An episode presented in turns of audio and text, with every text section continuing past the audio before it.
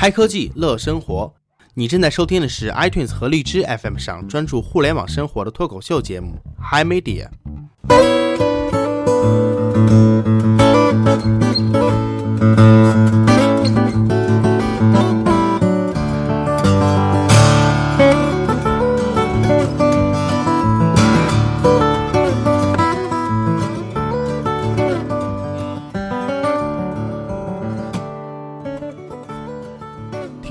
上好，这里是 Hi Media，今天时间是十一月二十八日周六的晚上十一点三十一分，今天拖的比较晚啊，我是这个主播小 M 牌方便面。大家好，我是 CY。啊，我是主播军将。本来这一节目的片头呢，我们设计了一个比较比较比较好玩的这样的开场，然后刚开始我们三个都被恶心的吐了，所以这边就 临时给剪掉了。对，然后大家可以想一想，三个人凑在一起能有多么恶心呢？这大家自己脑补就好了。来避嫌一下，只有他们俩恶心，然后是在我的抗议之下，他们把这一段剪掉了。对啊，这期节目为什么这么晚才开始录呢？其实是因为刚才小 M 突然大半夜发表了一次振奋人心的演讲，他说我们快成为网红了，所以我们决定，哎，为了这个不懈的事业，我们要出来进行不懈的努力，所以才这么晚来录这期节目。对，我们要网红了啊！首先，为什么我是个网红呢？你们知道吗？你真的是个网红吗？呃，谁说你是个网红了呢？这我我自己觉得我是个网红啊。首先，为啥呢？三高，哎，血压高、血脂高、血糖高，这不对，这是病啊！我这三高是颜值高、智商高，还有嗯、呃情商高，嗯，这也是病。你要 是情商高，就不会发出这刚以上的一番言论了，是吗？不不过这个小 M 这个特点啊，跟某知名网红特别像啊，我觉得这个话特别像凤姐说的。嗯，罗玉凤是吧？嗯啊，对你就是罗玉龙。呃，我我我不是老罗啊，嗯，对啊，我这三高啊，就总有人夸我，你知道那些女孩儿都怎么夸我吗？他会这么说。我们能不能不要听你在讲这个单口相声了？我们还是进入到我们今天的话题吧。得，我又被打断了啊！你看我这在节目里的地位是越来越不行了。呃，我们今天的话题呢，就是如何成为网红。我给这期节目起了一个非常非常牛逼的名字，你知道什么吗？是吗？成为网红，从入门到精通。哦，那咱入门之前啊，先说说什么是网红呀？嗯，好吧，那我再来给大家解释一下什么是网红啊。对，网红呢，就是指在现实或者是网络生活中，因为某个事件或者是某个行为而被网民关注，从而走红的人。当他们走红呢，大概都是因为自身的某一些特质，然后在网络作用下被放大，呃，和网民的这些审美啊、审丑啊、娱乐啊、刺激啊、臆想啊，以及看客等各种各种心理相契合，然后有意意无意的受到了网络世界的追捧，从而而成为了网络红人。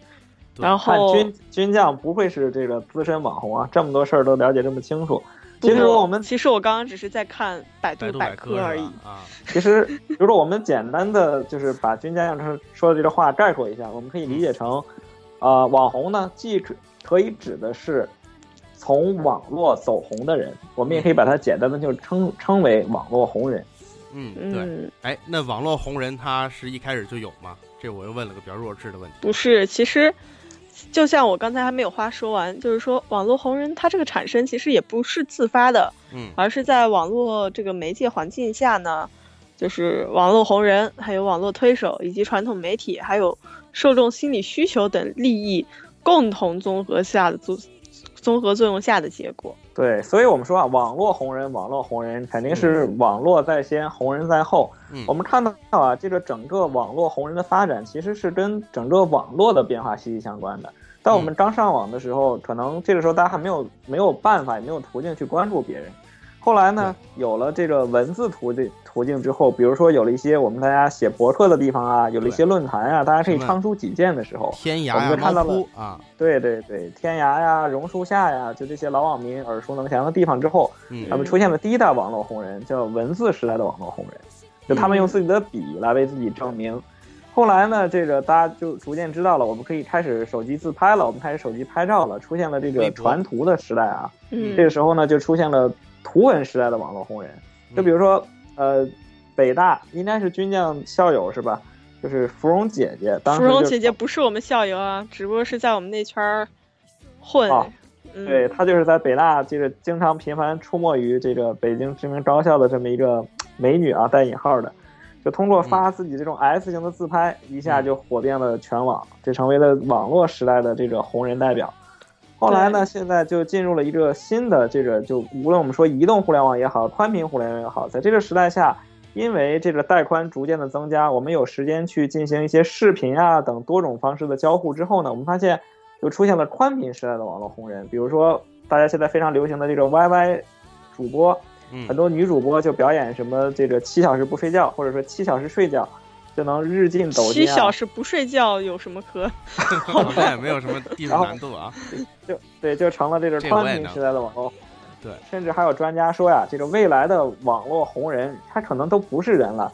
就像去年我们大家知道这个 Dodge，就是那个特别神经质的那条狗。那个柴犬是我最喜欢的喜巴根。对，八根是什么？这个词是什么意思？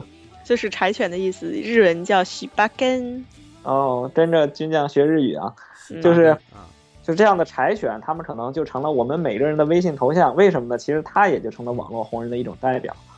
对对，就是说他的这个走红呢，往往不是说是自己作用结果，而是就是说大家看到了，然后他就莫名触发了某一个点。对，嗯，就是说他这个特质可能他当初自己没有发现，但是就是通过网络的宣传，然后大家越看啊，他越这样。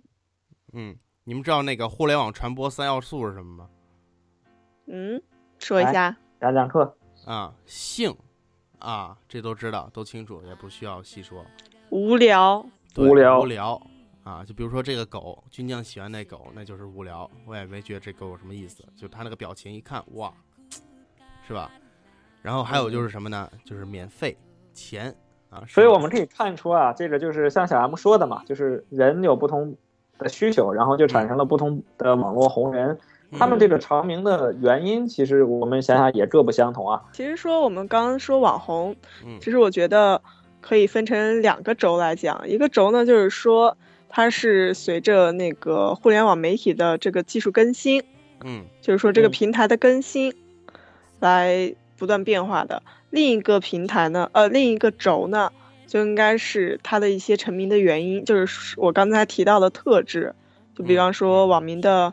审美呀，审丑啊，嗯，或者是，呃，就是艺术才华呀，或者是搞怪作秀啊，或者一些只不过是意外，然后再一些呢，可能就是通过一些网络推手来成名的。嗯，哎，那我就提个问题啊，你们都关注什么样网红啊？说来听听。啊，我经常在微博上关注一些段子手。啊对对对，段子手，比如说，举个例子。比如像像什么五行鼠二呀，然后哎，我我为什么要给这些 IP 做广告呢？真是的。嗯，那 CY 都关注什么样网红呢？呃，其实刚才军将说嘛，这个网络段子手，我觉得我是挺感兴趣的。比如说，就像刚才说的什么天才小熊猫啊之类的，他们能给我真的是带来一些虽然看起来比较三俗，但确实很快乐的事情。然后另外一方面呢，我其实关心一些就是比较言论大胆或者。有自己见地的一些人，他们可能在一些 IT 行业会用很简短的言论发表出一些很掷地有声的东西。我觉得他们其实是很有才华的一些人。对，比如说这有才华，比如说那个微博上有个 ID 叫小 M 牌方便面，他就非常非常有才华，是吧？对对对，然后就是在如何走向三俗堕落的路上，大家越走越远。可以看他的这个从入门到精通，教你如何变三俗这本书。我觉得吧，其实你们俩是可以成为网红的，但是你们成为网红的特质是厚脸皮，就是说这个世界上大概有可能是真的有一些人喜欢你们这样厚脸皮的人的吧。啊，又被黑了一顿啊！好，玩笑开完啊，我们刚才回到军将说的那个两个轴的问题，其实军将说的这点我这个感触非常深。他说的第一点呢，就是随着互联网不同平台的出现，就会不断出衍生出新的网红。就像我们印象中最早这个芙蓉姐姐走红，可能是因为出现了博客，嗯，然后后来呢，像姚晨对吧？大家把她称之为这个微博女王，是因为微博的这种载体出现了。再往后呢，现在我们知道有很多淘女郎，他们就通过在淘宝店上这个发一些服装的展示就走红。嗯嗯我们看到，就是只要有新的互联网产品出现，往往与之对应的这个新的网络红人也就会出现。我们看到现在这个整个网红的出现，其实越来越向着一个产业化发展。究其原因，我觉着还是因为现在这个网红的身份可以为他们带来很直接的利润。嗯，这是肯定的，就是说大家其实现在都知道运营嘛，嗯，就是说多多少少至少都知道这一个词。但嗯其实我想就是补充一下，就是 C Y 刚刚说那个点，呃，不只是说这个随着媒体，然后就会产生新的网红，而是说我们之前的一些网络红人，然后他们在也在不断的跟着潮流走。就比方说，像当时文字时代，然后就是当时已经在各大的传统媒体上已经是非常走红的那些人，比方说，呃，博客时代的老徐，嗯。对，然后还有那个微博后来的就是微博女王姚晨，这些传统的媒体在不断的就是被淘汰的时候，然后这些我们之前这些红人，他们也是随着这个时代的更新，然后不断的想要维持住，通过就跟上这些新的媒体来维持维持自己的这个曝光率。嗯嗯，嗯，就比如说那个逻辑思维，嗯对他就是哎出什么新的我嗯用什么新的，在那个微信一开始的时候他就开始做这个粉丝，嗯，嗯对他也是搞粉丝经济搞得比较好的一个人。嗯，对，其实谈到逻辑思维啊，之前我跟小 M 还曾经有那么一点点机会，可能能跟他们发生一些关系啊，但是后来因为我俩能力确实不足，就最后没有没有能成功参与进去。但是我们其实当时啊，主要是没空。对我们当时与这个逻辑思维团队有一个短暂接触之后，我们其实惊讶的发现，嗯就是这个整个网红的运作已经成了一门产业了。嗯。是就他们为了录这个节目，其实已经不单单是说这个罗振宇先生自己一个人就是发表一些观点，仅此而已，而它变成了一个包括他们的网络平台，甚至包括网络公司、经纪人、策划以及这个所谓的路演者之间，它形成了一个完整的产业链。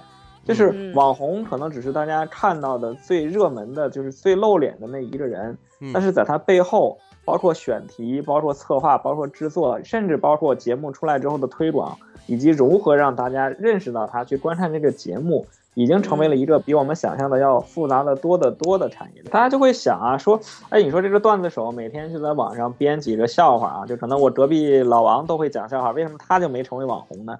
其实我们会发现。人无论去做什么事儿，其实都是带着很强的目的性去做的。比如说，你去饭馆，你肯定是吃饭去了，对吧？没有人说我去饭馆是洗头去的。同样的，你去洗头，这个理发店一定是为了自己的容貌去的。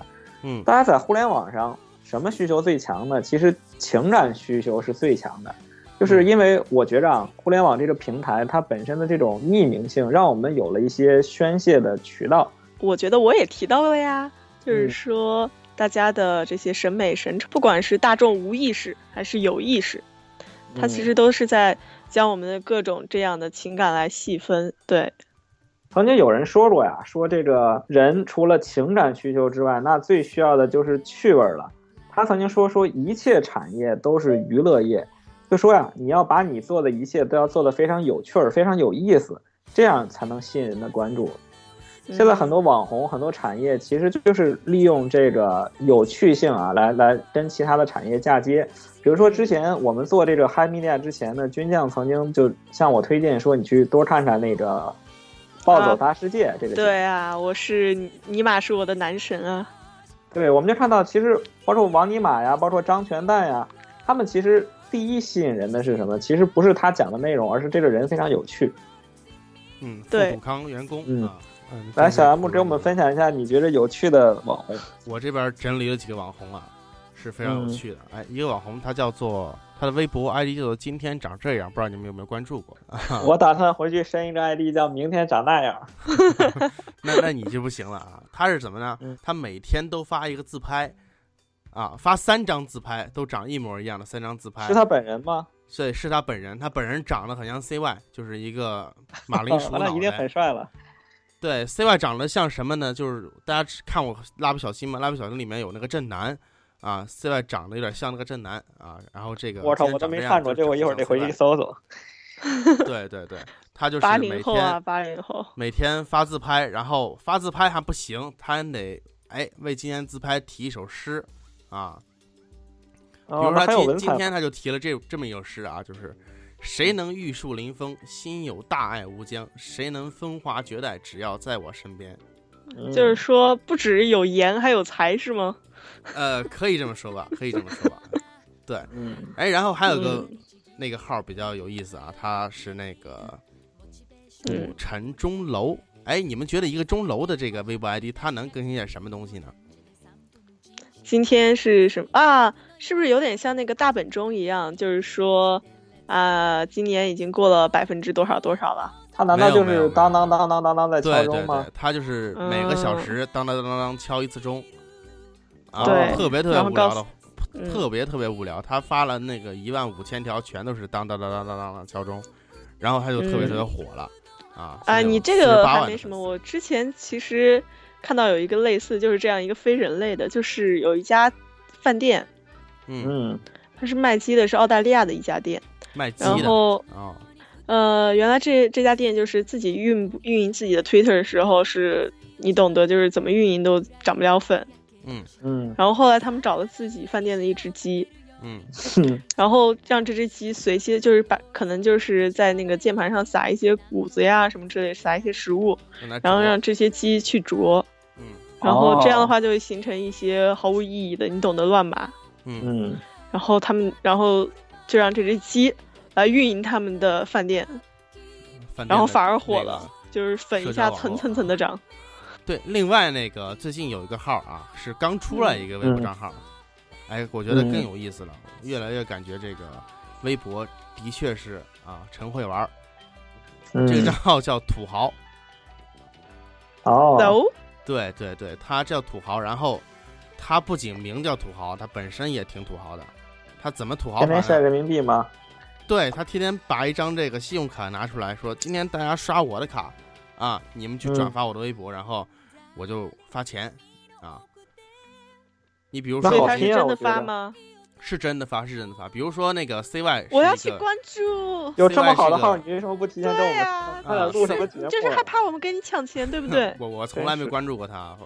CY 是一个财迷啊，他就转发一下，就说：“哎呀，我想要个那个 MacBook，他如果抽中你了啊，他就给你送一台。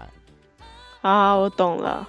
我懂。所以说它是一个彩票类型的一个，对，差不多账号啊，差不多。嗯，然后他几乎每天每个小时都在刷发钱。对，呃，它其实利用的人们的心理就是，呃，彩票一样的人心理，就是说人们这种侥幸心理，然后这种嗯贪财的心理。嗯就其实我们看啊，就刚才啊，这个小 M 和军将跟我们讲了很多很有趣的网红，嗯，有这个养有发自拍的，有写诗的，的有这个养鸡的，对吧？还有这个发钱的。嗯就我们看到啊，他们在这个网上通过各种各样的方法来尽可能的提升自己的曝光度。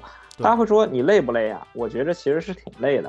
那你说图什么呢？其实说白了，还是因为这些行为最终是可以变现的。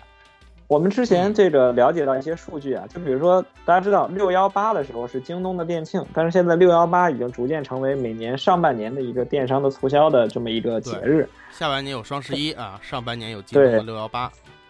对，有人统计啊，说今年的六幺八的大促中，销量前十的淘宝的女装店铺当中，有嗯七家其实就是网红的店铺，而且有的网红能红到什么程度？说他开店仅仅两个月就能做到五钻的案例，这东西咱想都不敢想。另外上就说呢，说现在淘宝平台上已经有超过一千家的网红店铺，在去年双十一的时候呢，销销量这个同样销量前十的女装店铺中，红人也占到了这个前期，就是占到了百分之七十。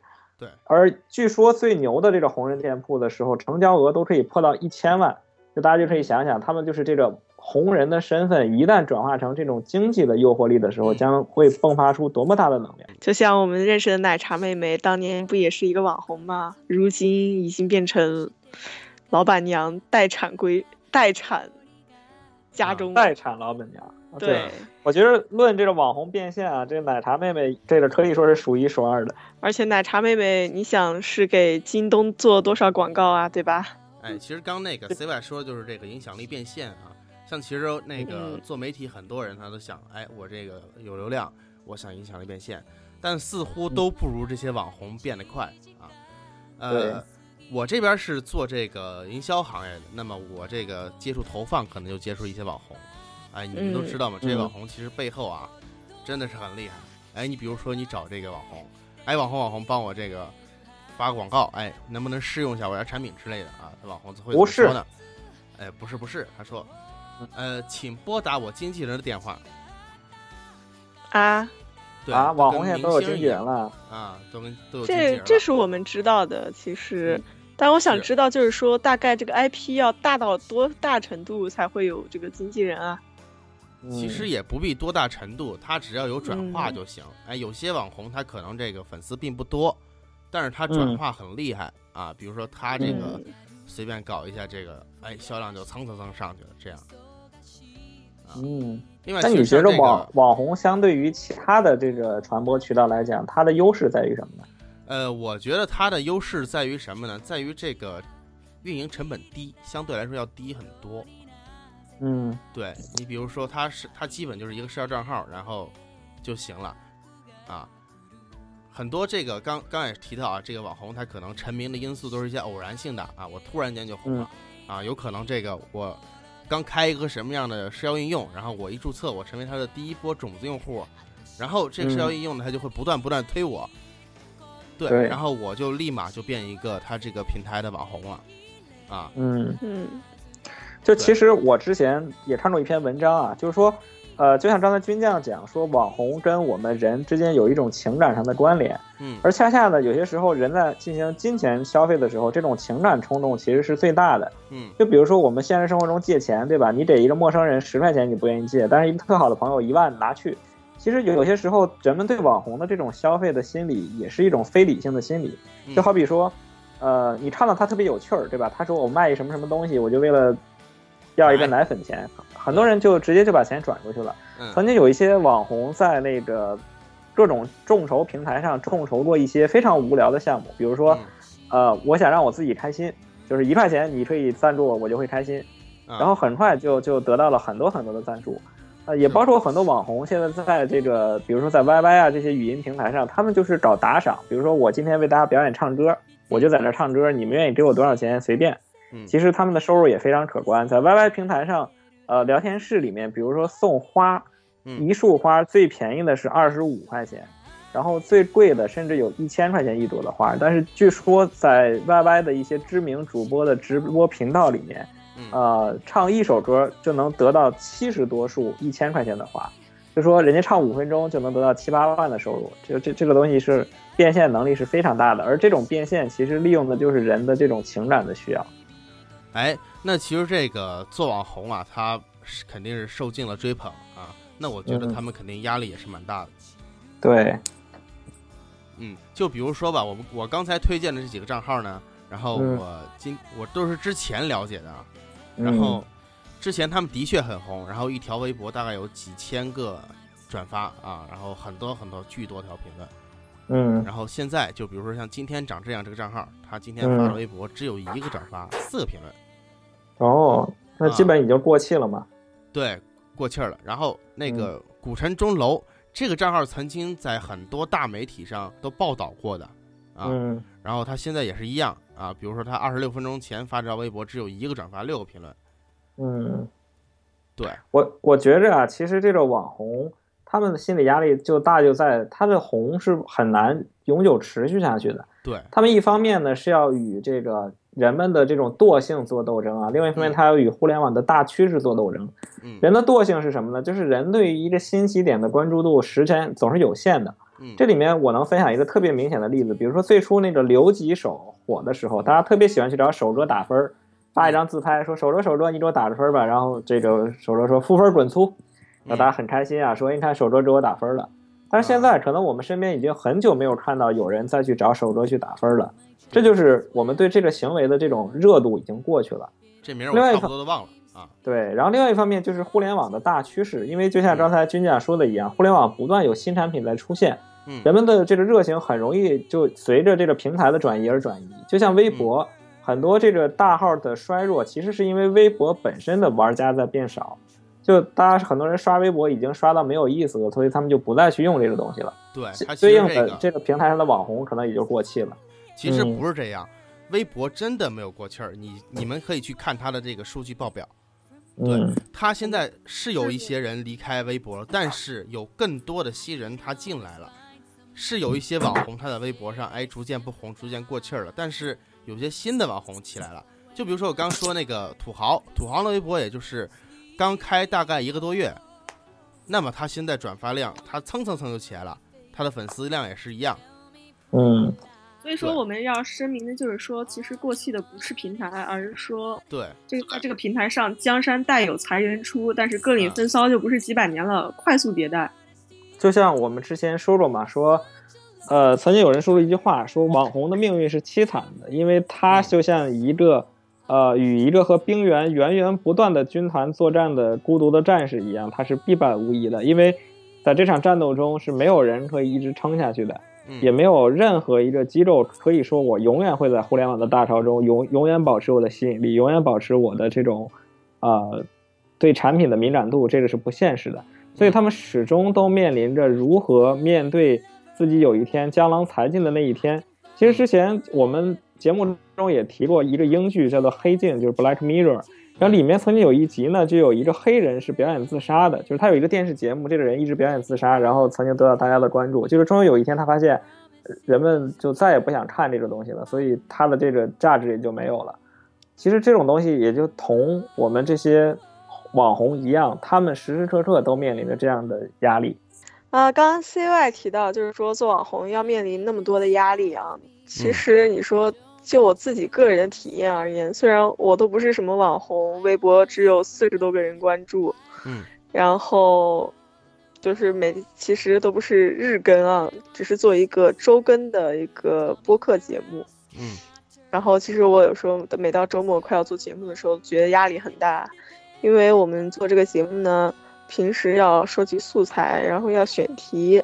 然后还要三个人一起互动，之前做节目之前要商量，对，做企划。会啊，对，然后每次录的时候，差不多就像今天一样，录到凌晨了，然后中间很有可能因为各种原因，比方说网络不好，然后中间从头回重来，对，就是说就是说，其实如果你要做一件事情的话，其实你要。面临着被这件事情控制的一个问题，像我们这样在每周变成周更之后，我们生活中就要有一部分，就是说把我们这个播客变成一部分 routine，嗯。嗯，就是说成规程化，然后那你会发现它会对你，就是其实会给你带来很多的影响，甚至是压力，就是说那像。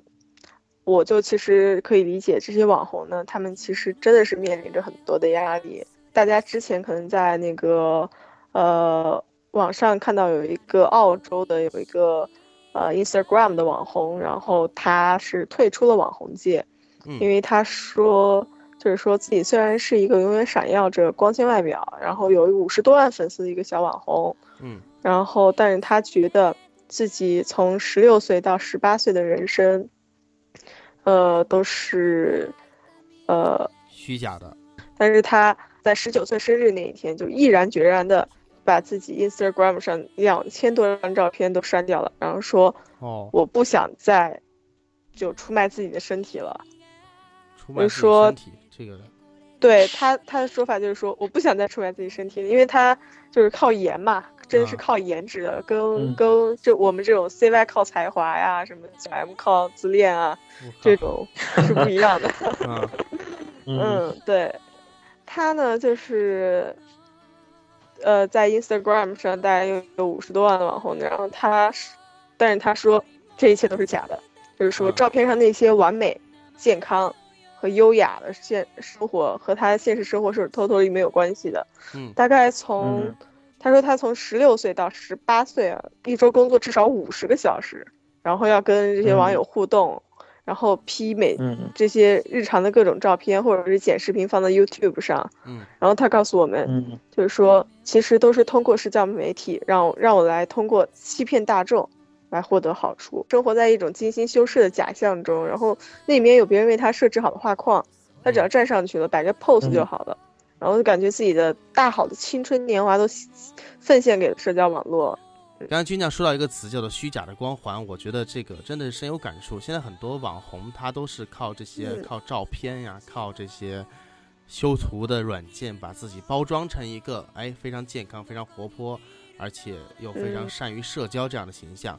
那么在他们这个真实生活中，他可能并不是一个这样的人，他会为了寻寻求一些关注而让自己变得不那么寂寞，来把自己假装包装成这样一个形象。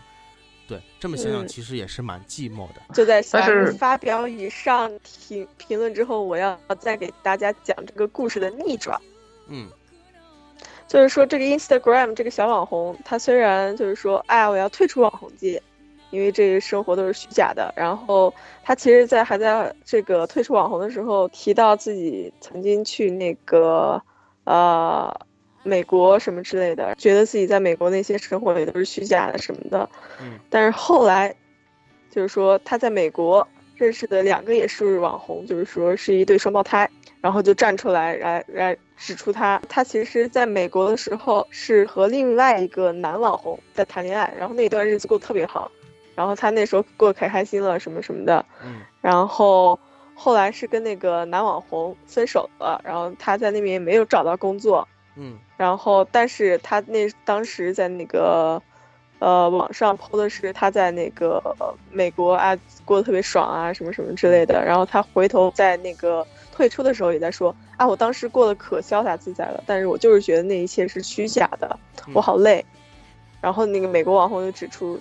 其实你那时候过得特别特别怂逼，然后你你，但是你非要在退出的时候装逼，就是通过这个故事，我觉得不管是这个故事是不是像这个澳洲这个小女孩，这这个女孩说的，就是说那么虚假什么的，嗯，就是我觉得整个故事都已经偷偷体现出这些网上的这些虚拟生活是多么虚假了。啊，他有可能就是突然间失去很多关注了，所以我就想删个微博来再博一次眼球啊，我们再腹黑一下。对，这有可能是通过删微博来再火一次。啊啊，就像刚才两位说的那样，呃，其实很多网红会选择这种所谓的转行或者退出来作为一个自己事业重启高峰的起点。就比如说，很多这个人在自己事业即将发生变化的时候，他会说：“我只能暂时要退出一段时间，我只能暂时放下手头的工作。”呃，但是在吸引到足够的关注度之后呢，他会重新开始自己的新的事业，这也是网红界经常出现的一种情况。其实我们在看到网红的艰辛的这一面的时候，也不得不承认，他们大多是有决心、有执行力，他们是比我们有着更强的这种执行能力的。呃，其实也有人说过，说随着有些网红的退出，但也有些网红从一个比较肤浅、比较简单的网络红人，走向了一个新事业的新的高度。就是说，他们拥有了自己比较坚实、比较厚定的作品。就像之前有一个网红，他曾经在网上做这种星座的分析，然后引引得很多少男少女的关注。那他随后呢，他就开始开始出书，写成了一些什么心理学漫画呀，然后一些星座学漫画呀。然后呢，这些书就成为他的作品，并且让他成功的转行成了一个畅销书的作家。我觉得这就是网红生命的一种延续。就是他们不再简单的成为一个快消品，不再简单的让这种只有几分钟热度的微博成为他们的代表，而可能会选择一个这个存在时间的更长的一种作品，比如说一本书，甚至可能成为一个视频、一个戏剧等等。我觉得这个可能才是网红事业发展的一个高度。也许到了未来，可能每个人都是网红，就只要我们自己有一技之长，有自己的一个形象，可能你就能在网上得到大家的关注。所以我觉着网红这个事情以后会变得越来越。普遍也会成为我们每个人可能日常生活中都会向往的一种状态。嗯，就比如说我们三其实是在日常生活中默默无名的，然后通过这期播客，通过这些节目，我们就想表达一下自己心里这些情绪。然后如果能够得到一些大家的认可，就是我们所向往的、所追求的了。啊，我觉得就是很奇怪啊，本来一个这个我们想聊的很嗨的一个话题，一个网红啊，本来就是很有趣的事儿。我们聊现在好好好痛苦啊，好压抑啊。嗯，不好意思，大概是今天晚上这个 WiFi 不断的断，然后还有还有大家都已经凌晨还在做节目，这个怨念太深重了吧？哈，所以你看我们做节目也是非常的不容易啊。那么其实这个负面情绪也就嗯到此为止吧。我们这一节目就这样。你你你能不能不要这样结尾啊？我们可以把这个节目再，我们可以把这个节目弄得积极向上一下嘛？结尾再然后救一下是说吧？对，再救救一下。一下，最后就来来，大家救一下，我来救，我来救。来那我们刚刚提到了，就是说做什么事情都不容易的，嗯，相信大家也和我们一样，都在为某一些事情痴狂，有可能是工作，或者是有有些什么事情。但是，嗯就像我们现在正在做的一样，虽然很痛苦，但是希望大家坚持下去。对，希望每个人都能坚持下去。嗯，坚持下去你就是网红哟，加油！对，这个北京的凌晨，我面着茫茫的北六环，看着河北，然后呼吸着雾霾，看着外面冰天雪地的雪景，但我还坚持录播客。对我深深的相信，我们总有一天会成为网红的。对，然后我还得很 很痛苦、很遗憾的告诉你，你刚说这句话啊，因为信号不好，都特别模糊，我都基本听不清楚。那我来说，我现在是东京时间晚上的凌晨的一点四十一分，我已经困得要死了，但是而且我还现在生活中充满了不确定，然后充满了焦虑。我觉得我们三个在做这期节目的时候，真的是内心感慨万千。嗯嗯，或许我们的听众朋友们也和我们一样感慨万千，在做某些事情的时候，真的是咬着牙坚持下去了。希望你继续咬牙坚持下去。对本期节目到此嗯结束，啊，我们收工睡觉，行，那我们今天就到此为止了。嗯，大家再见。大家再见，大家再见拜拜，晚安。しまいそうな時は